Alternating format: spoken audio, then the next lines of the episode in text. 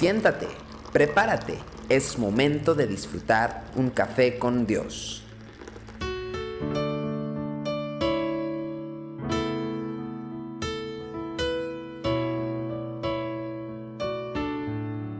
Bienvenidos a Café con Dios, San Juan capítulo 3 versículo 26. Dice, y vinieron a Juan y le dijeron, Rabí, mira que el que estaba contigo al otro lado del Jordán, de quien tú diste testimonio, bautiza y todos vienen a él. Respondió Juan y dijo, no puede el hombre recibir nada si no le fuere dado del cielo. Habían pasado 400 años y no se había visto en Israel un profeta con un mensaje tan potente como el de Juan el Bautista. Cuando él aparece a orillas del río Jordán, atrajo a las personas a todo ese lugar, de toda la región vinieron a él, y con el pasar de los días y las semanas, grandes multitudes acompañaban al profeta. Todo esto cambió cuando apareció el Mesías. Con su llegada había concluido la misión de Juan el Bautista y al poco tiempo las multitudes acompañaban a aquel que había sido bautizado por el profeta. Los más leales seguidores de Juan veían con tristeza cómo la gente lo abandonaba y se le acercaron para decirle, oye, ¿no vas a hacer nada en este asunto? Pero detrás del reclamo de los discípulos de Juan estaba la convicción que implica de que Jesús se estaba robando a la gente que el profeta había ganado en su propia predicación. En la respuesta de Juan el Bautista vemos una de las razones por las cuales Cristo elogió tan profundamente la vida de Juan. Juan entendía que una persona no se gana, y pongo, y pongo entre comillas no se gana, porque él entendía que no se gana por sus propios méritos, ni tampoco con sus esfuerzos. Todo lo que él recibió vino del Padre, cuyo corazón es uno de inmensa misericordia. Juan sabía que la multitud le fue prestada por un tiempo, pero que en cualquier momento el Padre podía quitársela porque no era definitivamente de él, sino de Dios.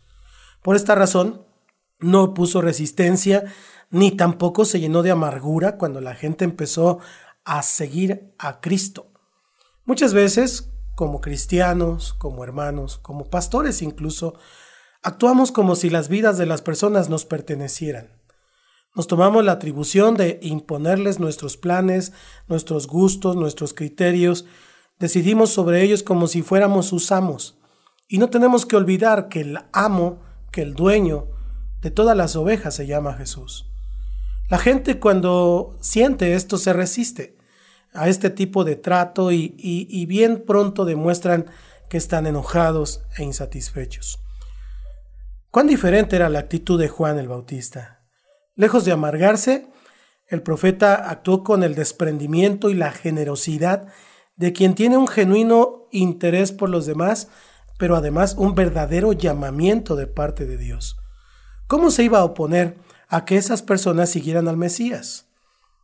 Él sabía que estar cerca de Cristo les convenía mucho más que estar cerca de Él.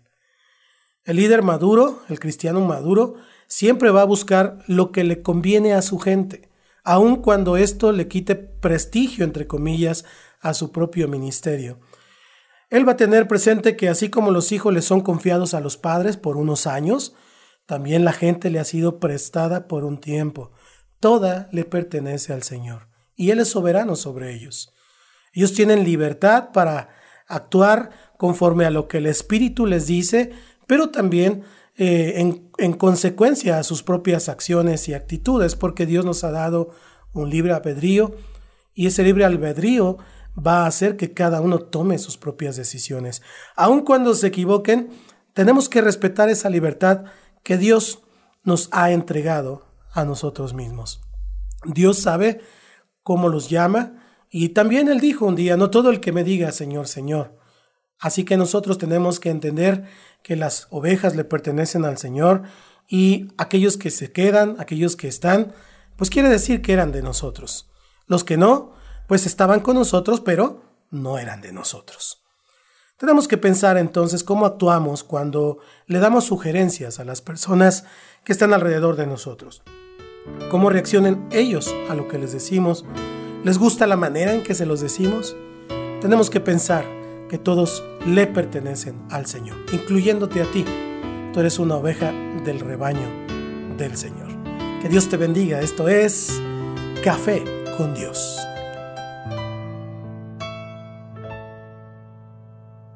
Tu amor por mí. Es más dulce que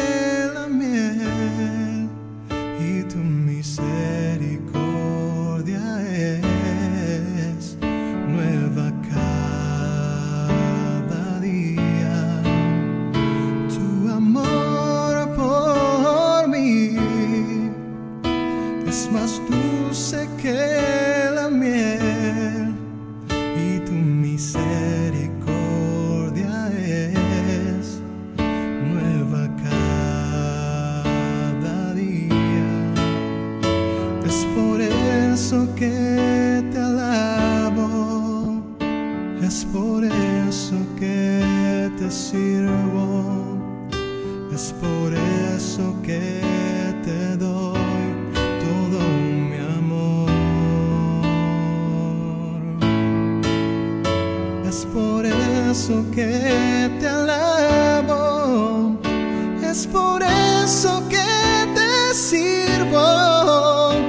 es por eso que te doy todo mi amor.